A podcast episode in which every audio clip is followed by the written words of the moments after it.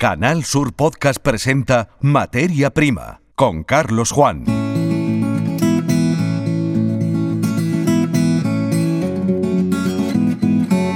Bienvenidos a Materia Prima. Calmadas las aguas en Francia, las protestas de los agricultores están tomando fuerza en España con diversas movilizaciones. Por ejemplo, en Almería se ha convocado una tractorada en Los Vélez.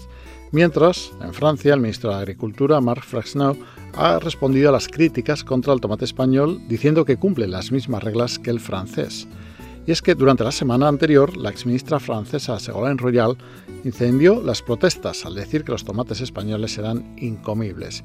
Con todo, el ministro galo de Agricultura ha hecho estas declaraciones en una entrevista en una televisión francesa en la que han cuestionado las condiciones de vida y de trabajo de los inmigrantes en el campo almeriense con imágenes del poblado de Chabolas de Atochares, en Níjar. En este episodio de la saga Materia Prima en Canal Sur Radio y Televisión vamos a hablar de las investigaciones que se están realizando en Almería para mejorar los procedimientos de obtención de aguas regeneradas. El sol es la clave. Y además, 18 de los 30 solicitantes de plaza en la Escuela de Pastores de Andalucía han sido admitidos en un nuevo curso que, en este caso, se imparte en Granada. Comenzamos. Materia Prima con Carlos Juan.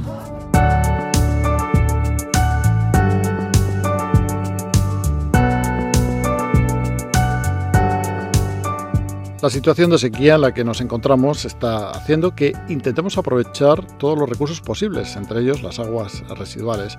Para ello no solo es necesario depurarlas, hay que llevar a cabo tratamientos que las conviertan en aguas regeneradas que permitan su uso también en la agricultura. La Unión Europea ha endurecido la legislación para que estas aguas no lleven microcontaminantes. Aquí entra el papel de la investigación, concretamente la que están realizando los investigadores de CIESOL, Centro Conjunto de la Universidad de Almería, y la Plataforma Solar de Tabernas. En la depuradora de Uleila del Campo, en la falda sur de la Sierra de los Filabres, se lleva a cabo el proyecto Anukis, en los que los investigadores de CIESOL, dependiente de la Universidad de Almería y, como hemos dicho, la Plataforma Solar de Tabernas, están aplicando un nuevo tratamiento. Solaima Velázquez es investigadora de Ciesol. Una combinación entre el clásico proceso del fotofentón con el cloro. Como ya sabemos, la, la Unión Europea ha endurecido de manera drástica los requisitos para asegurar un uso seguro del agua regenerada y por lo tanto este tratamiento es eh, actualmente el más apto para conseguir esas calidades que exige la Unión Europea para poder utilizar el agua regenerada para el riego agrícola de, la, de la manera más segura posible. Con nuestro tratamiento nosotros intentamos hacer las cosas lo más simple posible para que, para que se implemente el tratamiento. Utilizamos tres reactivos que son el hierro, que además se utiliza en agricultura, el, el, agua oxigenada, la clásica agua oxigenada y el cloro, que es la novedad, digamos, con respecto al resto de los tratamientos. ¿Por qué utilizamos esto? Para poder cumplir con la nueva normativa con respecto a la calidad microbiológica del agua regenerada, pero además eliminamos los microcontaminantes emergentes y no generamos ningún mm, cloroderivado ni ningún producto tóxico, que es también uno de, los puntos fuertes de este tratamiento que nos desmarca con respecto al, resto de los tratamientos y que garantiza que sea, además de... Eh, eliminar los microcontaminantes y las bacterias y los microorganismos patógenos también sea sostenible, porque no generamos ningún tipo de cloroderivado ni ningún producto tóxico, a diferencia de los tratamientos convencionales que, existen, ni tampoco supone elevados costes energéticos. De hecho, el sol hace que todavía mi tratamiento sea más eh, sostenible porque estamos utilizando la radiación del sol.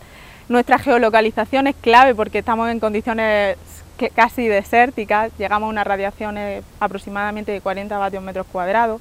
El sol es el precursor, digamos, de nuestro tratamiento, hace que se mejore aún esa degradación de microcontaminantes y esa eliminación de bacterias en nuestro tratamiento. Es fundamental en nuestro tratamiento, es un tratamiento solar y que también hace que sea mm, sostenible y medioambientalmente eh, positivo, digamos, para la implementación de este tratamiento. La Unión Europea ha dado un paso más para que estas aguas sean totalmente seguras para la salud humana y el medio ambiente, regulando la eliminación de los microcontaminantes como son los fármacos, pesticidas o colorantes.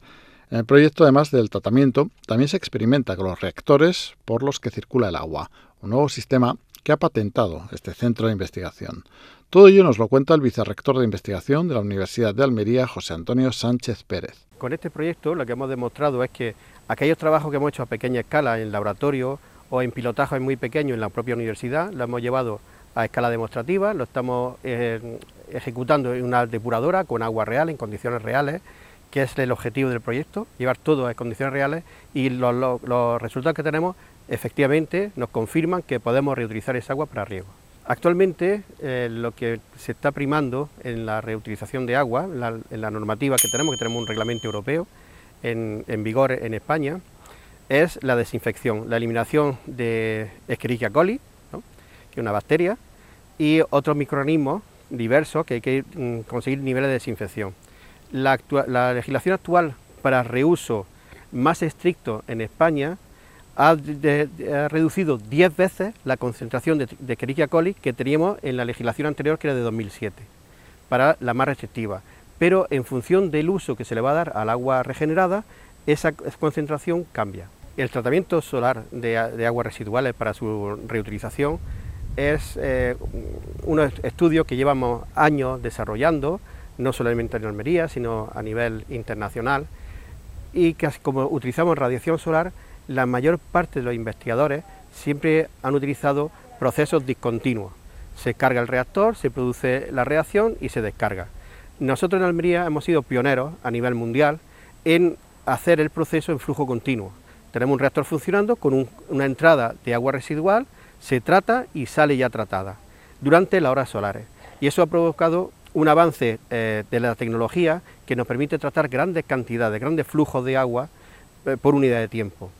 Por ejemplo, en, la planta de depuradora de la, ciudad de Almería hemos llegado a tratar 22,5 metros cúbicos por hora con tecnología solar y dejar esa agua apta para riego. La actual legislación europea, el reglamento europeo sobre, reutilización del agua para riego, incluye en el, análisis de riesgo los microcontaminantes, los contaminantes emergentes, aquellos que se encuentran en muy baja concentración, que en principio pensábamos que eran inocuos para el medio ambiente, pero no lo son son peligrosos tanto para el medio ambiente como para el ser humano.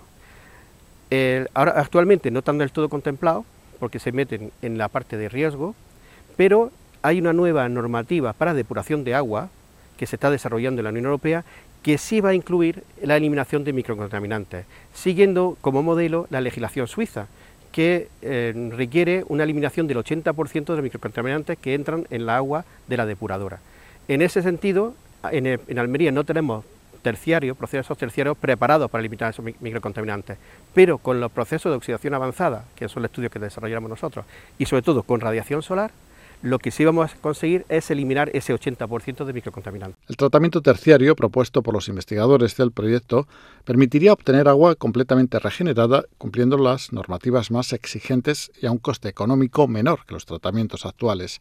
Llevar esta investigación en la población almeriense de Uleila del Campo, una eh, un lugar que eh, tiene déficit de agua y un acuífero sobreexplotado, sirve también para demostrar que la regeneración con radiación solar es una solución también para las zonas rurales que necesitan el agua para sus cultivos, una agricultura clave para evitar el despoblamiento.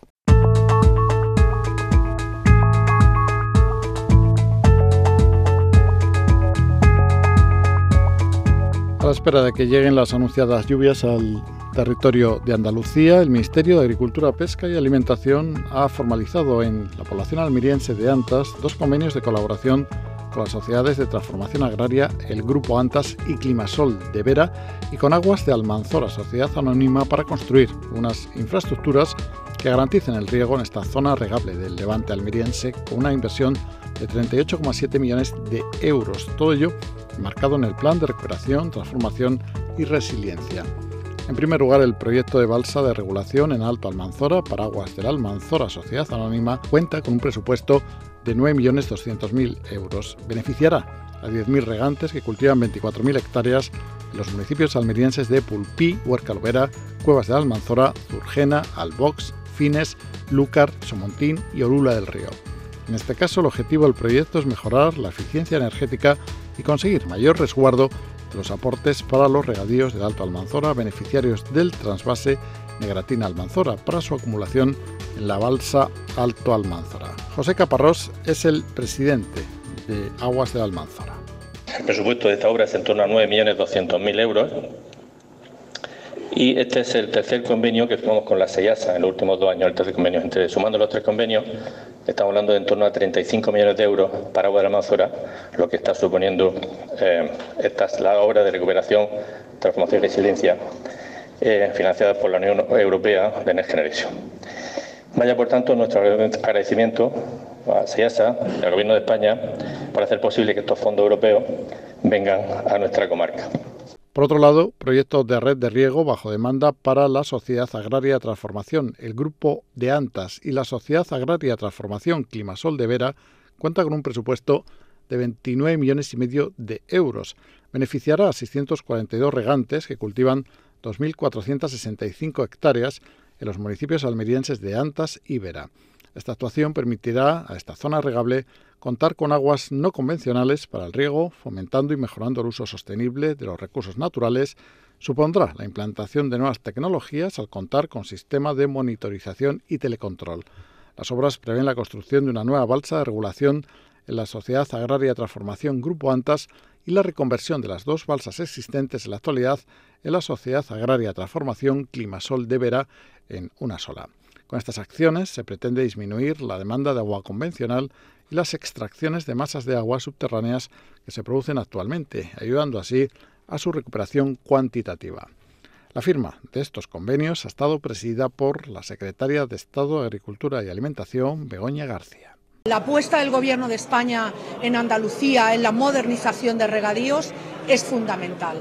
Vamos a invertir de aquí al 2027, es decir, de aquí a pasado mañana, eh, más de 307 millones de euros eh, en 22 actuaciones. Bueno, pues 14 de ellas y 236 millones es en la provincia de Almería. Evidentemente porque lo necesita, porque nuestros agricultores, nuestros regantes necesitan eh, la modernización de los regadíos, necesitan el uso eficiente del agua, utilizar la máxima, con la máxima eficacia el agua y la energía. Eso es lo que está haciendo el Gobierno de España. Esto se hace con los de reactivación y resiliencia que consiguió el presidente del Gobierno en Europa y una gran parte de ellos en el Ministerio de Agricultura se ha destinado a la modernización de regadíos. Detrás de los convenios, detrás de los proyectos, que no se nos olvide a nadie que hay mucha gente, que hay personas, que está la vida de la gente y en eso es lo que está el Gobierno de España y lo que está el Ministerio de Agricultura, Pesca y Alimentación. Y también les contamos que desde el pasado martes 6 y hasta el día 9 de febrero se celebra en Berlín la Feria Agrícola Fruit Logística 2024. Andalucía Trade, bajo el auspicio de la Consejería de Economía, Hacienda y Fondos Europeos, ha organizado la participación de 29 empresas andaluzas en esta feria eh, que se está, por lo tanto, ya celebrando en el Centro de Exposiciones Messe de Berlín. Este evento, reconocido como el más importante a nivel mundial en la industria hortofrutícola, un sector que encuentra en el mercado europeo su principal destino. La agencia pública estableció un pabellón andaluz proporcionando un espacio de 433 metros cuadrados que incluye áreas expositivas para las empresas participantes y un stand institucional. Esta iniciativa busca fortalecer la presencia de los productos agroalimentarios andaluces en mercados clave de Europa como Alemania, Francia, Países Bajos y Reino Unido, principales destinos de las exportaciones del sector hortofrutícola andaluz. Andalucía se destaca en el panorama nacional con el 40% del total de exportaciones de frutas y hortalizas de España entre enero y noviembre de 2023, alcanzando los 5.937 millones de euros, a pesar de una disminución del 2,2% en el sector frutal que generó 2.347 millones de euros, las hortalizas experimentaron un crecimiento del 4%, totalizando 3.590 millones de euros, marcando un récord para los primeros 11 meses del año. La comunidad autónoma lidera las ventas españolas de frutas y verduras, superando significativamente a la comunidad valenciana y a la región de Murcia. Andalucía Trade, agencia empresarial para la transformación y el desarrollo económico de la Junta de Andalucía, resalta que 4 de cada 10 euros de las ventas españolas en este sector proceden de Andalucía. Escuchas Materia Prima. Canal Sur Podcast.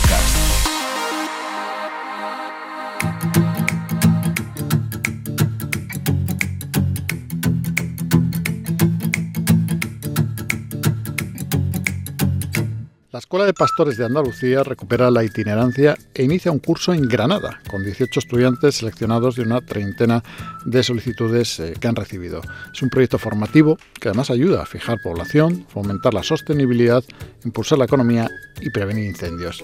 Para este nuevo curso, la Escuela de Pastores de Andalucía ha recibido, como decíamos, más de 30 solicitudes de todas las provincias de la comunidad y de otras eh, comunidades autónomas, de las que finalmente han sido seleccionados 18 estudiantes, 6 chicas y 12 chicos.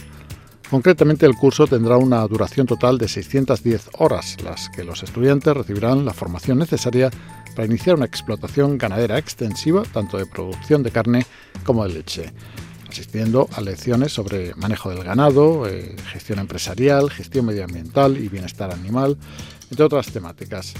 El plan formativo de la Escuela de Pastores de Andalucía 2022-2024 trae además una serie de novedades formativas para este año, como la continuación del Seminario Permanente de Ganadería de Montaña, un curso internacional de expertos en producción caprina y otro sobre introducción laboral a la ganadería extensiva. Antonio Punzano es pastor de ovino segureño en Santiago de la Espada, en Jaén. También es tutor de algunos de los alumnos de la escuela. Escuchamos el diálogo que ha mantenido con nuestra compañera Mara Fuentes. ¿Es la primera vez que participa en esta escuela de pastores? No, no he participado más, también se celebra la escuela de pastores en mi pueblo, Santiago de la Espada, y fui tutor ahí también, de varios alumnos. Ajá. ¿Qué les enseñas? El día a día del ganado y la viabilidad que puede tener la explotación a lo largo de su vida. Al final es un oficio muy es complicadito, pero, pero hay que inculcarle el amor por esta profesión. Eh, de cuántas, ¿En cuántos cursos has, participado? ¿Cuántos alumnos has tenido? He tenido alumnos, eh, dos de cinco, cinco alumnos.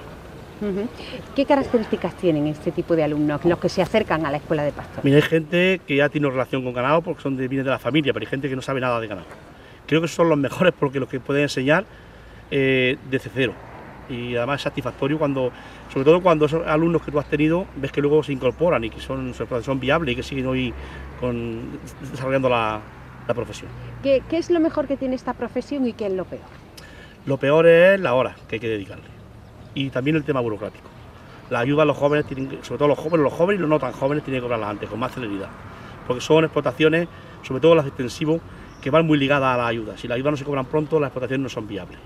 Y lo mejor, que trabajas para ti, que trabajas en el medio natural y contribuyen mucho eh, a mantener el medio natural, sobre todo en ganadería transhumante, como yo, soy, como soy la zona mía que somos transhumantes, el valor socioeconómico, ya que, nos desplazamos de un pueblo a otro y tenemos dos viviendas al año. O sea que todo eso al final llena mucho. Y la familia está involucrada siempre, ¿no? La familia, por supuesto, si no está involucrada es un problema, sobre todo por las horas de trabajo que se lleva a una explotación de, extensivo. ¿Cómo está lo de la regeneración eh, generacional?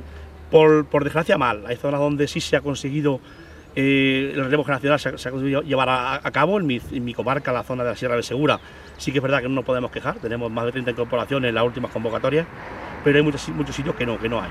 Yo creo que hay que ponerlo más, más fácil para el, joven y, sobre todo más atractivo, porque al final no es la ayuda que da la, que, da la Junta eh, de la incorporación, sino que, que hay que hacer que esas explotaciones sean viables a lo largo de su vida, porque si no, no tiene sentido que sean beneficiosas económicamente para que se mantengan. Sí, evidentemente. Si no hay dinero, pues no puede vivir un joven ni una familia de, esta profesión.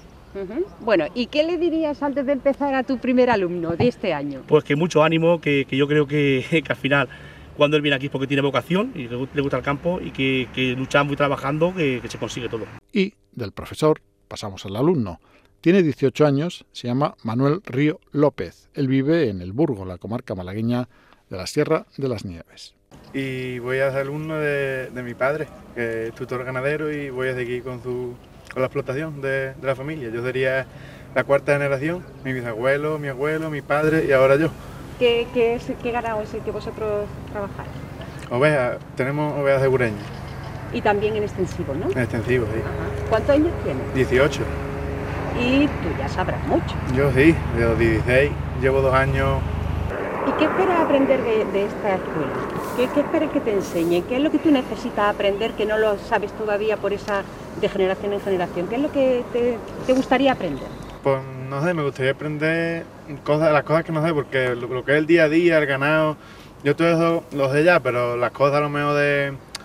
La gestión administrativa. La gestión administrativa, cosas que tú en el campo no aprendes, pues aquí pues está bien aprenderlo y saberlo.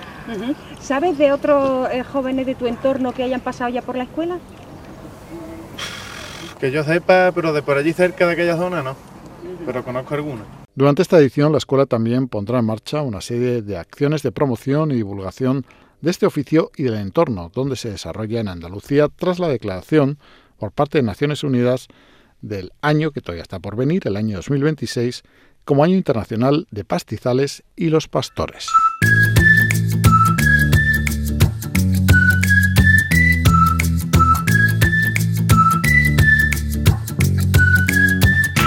Escuchas Materia Prima, Canal Sur Podcast.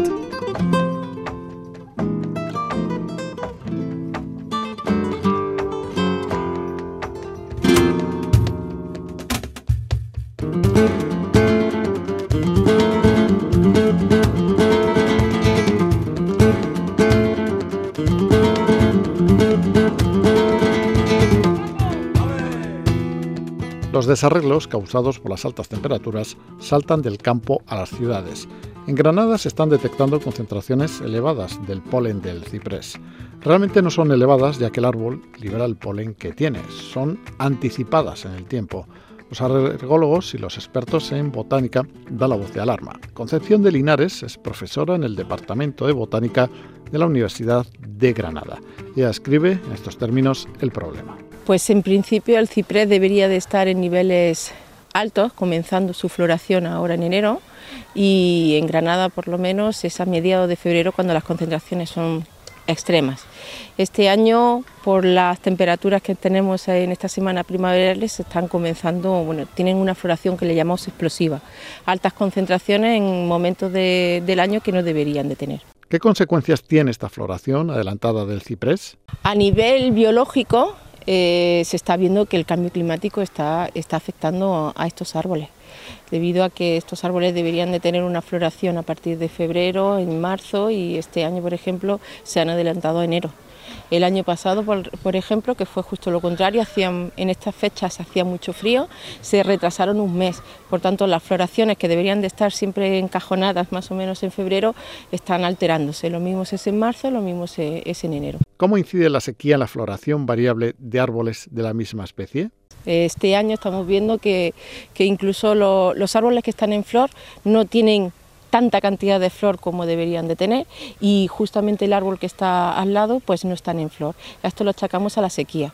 Árboles que a lo mejor estos son ornamentales, los cipreses están en, los parques y jardines, a lo mejor este árbol que está en flor se encuentra con, con un riego y entonces su floración sigue más o menos el curso en función de la temperatura y el árbol de al lado no le cae agua y por tanto no ha podido crear la flora y por tanto este en principio este árbol no creará flores este año. Pensando en quienes sufren la alergia al polen del ciprés, ¿qué medidas de protección deben tomar? Pues al que sea alérgico al ciprés debería de ya comenzar a tener si tiene conjuntivitis disponer gafas de sol para, evitar que el grano de polen entre, entre los ojos. Si tiene asma o rinitis, pues las mascarillas, esas mascarillas que se utilizan para, para la COVID durante estas semanas, pues continuar aquellos que sean alérgicos al ciprés y seguir llevándola durante al menos dos, tres semanas porque los niveles de polen de ciprés estarán altos. El ciprés, un árbol de gran porte ligado al pasado. Por eso no es extraño encontrarlos en ciudades como Granada son especialmente presentes en Granada. De hecho, los niveles de polen eh, a nivel de España, Granada, junto con Toledo, por su, por su cultura árabe y, de manera eh, histórica, pues se encuentran muy plantados y son, están presentes en, en, barrios como el Albaicín o el Sacromonte. Un ciprés se encuentra, quien no tenga un ciprés no tiene, no tiene nada. Escuchan materia prima.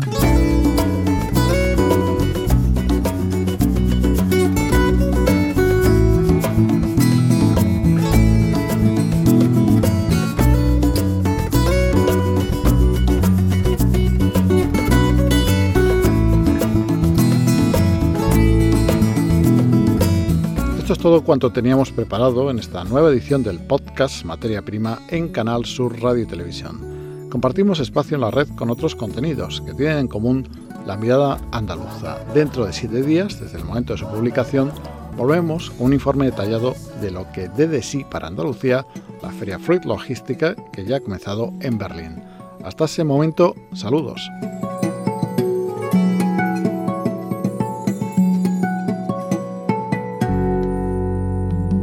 En Canal Sur Podcast han escuchado Materia Prima con Carlos Juan.